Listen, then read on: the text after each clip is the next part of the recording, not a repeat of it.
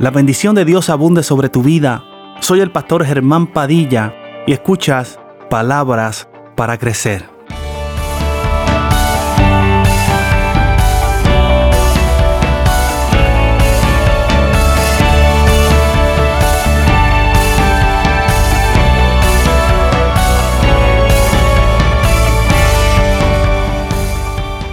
Llegamos al escenario donde ¿verdad? Podemos apreciar y ver uno de los eventos más sorprendentes registrados en la palabra de Dios.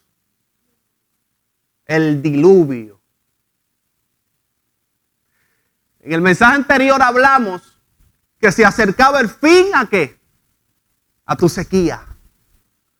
Pues se veía a lo lejos que una pequeña nube que traería una lluvia de bendición. De igual forma, Dios había prometido a Noé librarlo de lo que sería una muerte que segura. Por medio de un diluvio, pero mediante el refugio de un arca. Dios le había dado órdenes a Noé de construirlo. Le dio todas las especificaciones y todos los materiales que éste tendría que utilizar. En el capítulo 6, versículo 9 al 22, podemos encontrar lo que fue la construcción de este arca.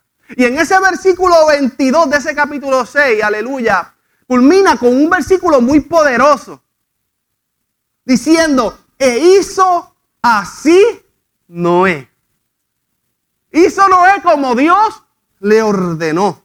Hizo conforme a todo lo que Dios le mandó.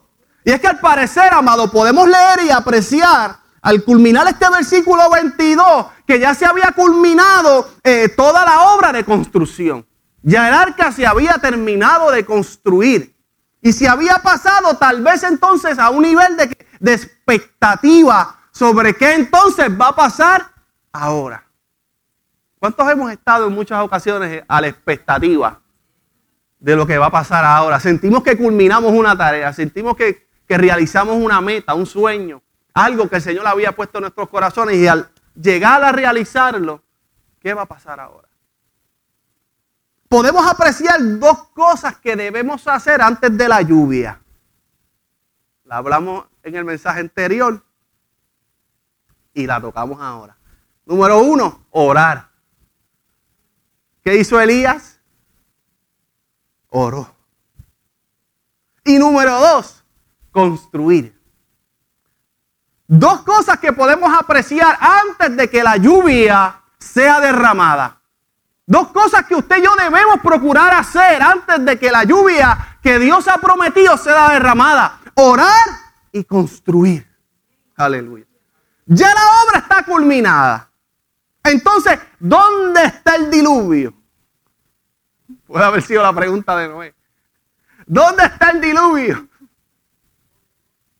Si Dios te dice, vas a construir esta casa, yo te supliré todos los planos, yo te supliré el dinero y vas construyéndola y ya culminaste la obra y como que cuando ya tú ves la obra construida y terminada, tú dices, ¿y ahora qué? ¿Ya puedo vivirla?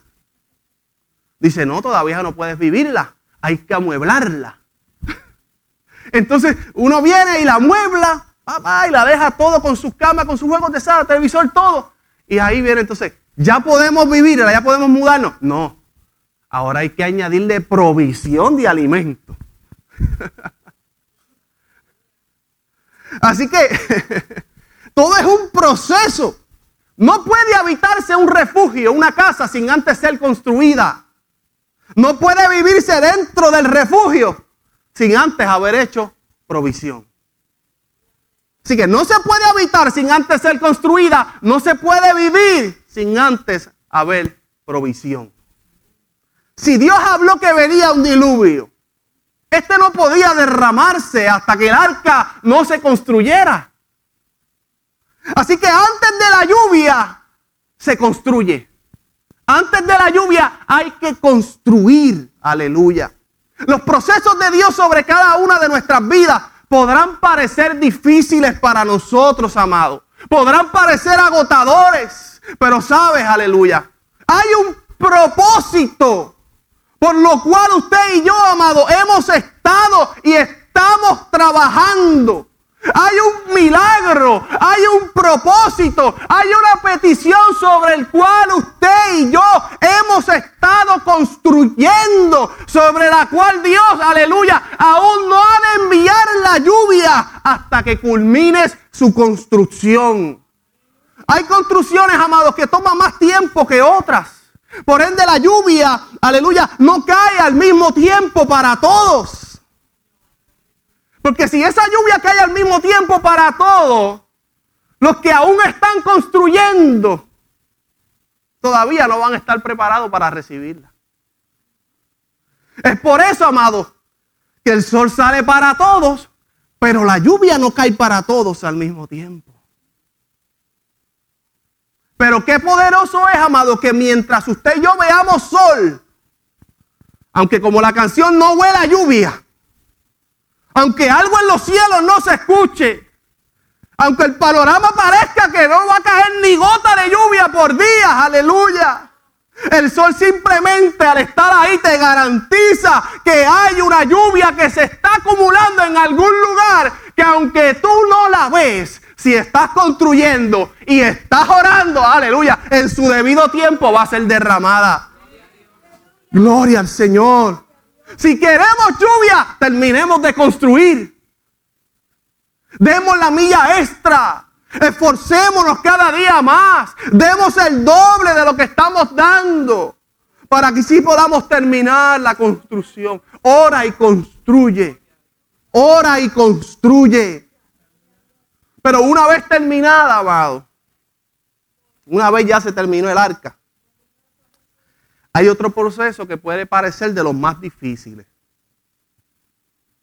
Noé había terminado la obra que había durado años.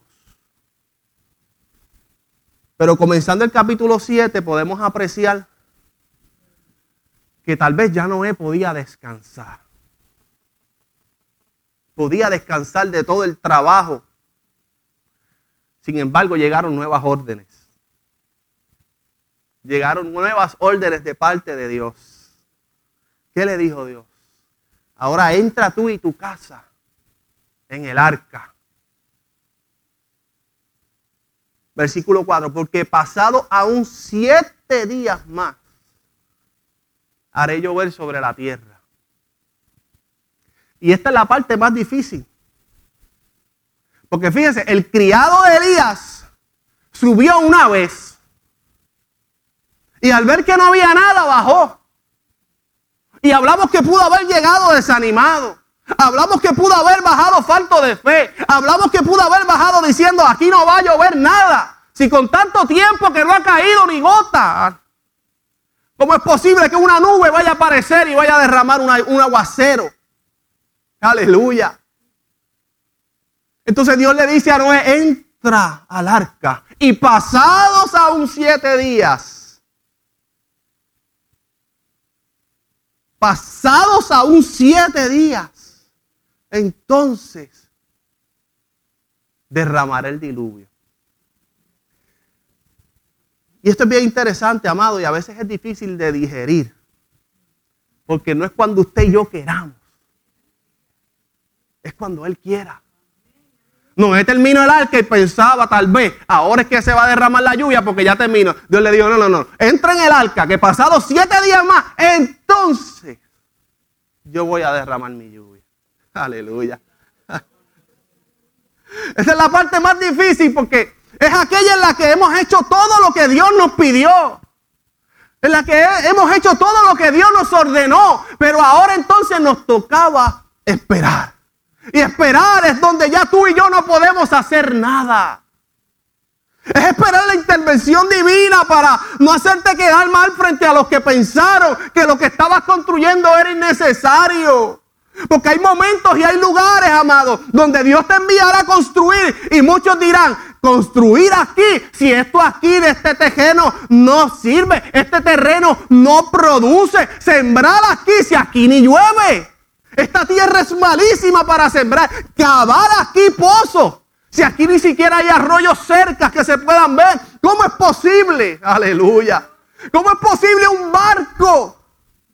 Si aquí ni agua ha caído por años. Aleluya. Entonces comenzamos a cuestionarnos. Señor, ¿eras tú hablando?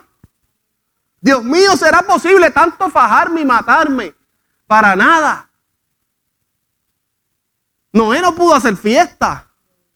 Noé no pudo celebrar la obra que había culminado. Porque se le envió inmediatamente a entrar el arca. Aleluya. Y puede que durante esos siete días se asomaba a la ventana y veía a lo lejos la gente del pueblo como dice ese libro de Mateo, que esos versículos que leímos, comiendo y bebiendo, haciendo fiestas, aleluya. Y tal vez pudo haber pensado, mira esta gente celebrando y yo aquí y ni una gota siquiera ha caído de lluvia. Tanto construir, tanto esforzarme y mientras tú estás ahí parado, esperando sin ver nada e, y pasando por las dificultades en tu vida, pasando por las pruebas difíciles, aquellos que están allá están celebrando, una vida plena. Aleluya. Mientras tú estás lleno de heridas en tu cuerpo, aquellos allá no tienen ni un rasguño. Aleluya escuchando el susurro de la voz del enemigo que te dice, ¿para qué lo hiciste?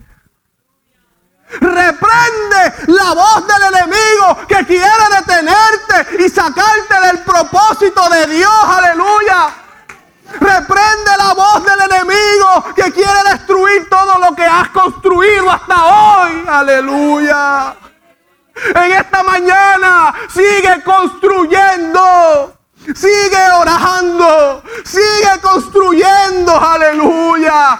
Sigue construyendo. No importa las cosas que podamos ver. No importa que los demás celebren y nosotros tengamos que entrar dentro del arca. Sigamos construyendo. Antes de la lluvia, usted y yo debemos orar y construir. Una vez terminado, ¿qué debemos hacer en medio de la espera? ¿Qué significa el nombre de Noé? Descanso. Descanso. ¿Qué hacer en medio de la espera de la lluvia? Descansar. Tener paciencia.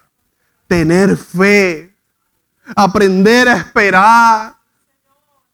Si ya has terminado de construir aquello que Dios habló sobre tu vida, donde ya lo que tú y yo podíamos hacer, ya lo hicimos.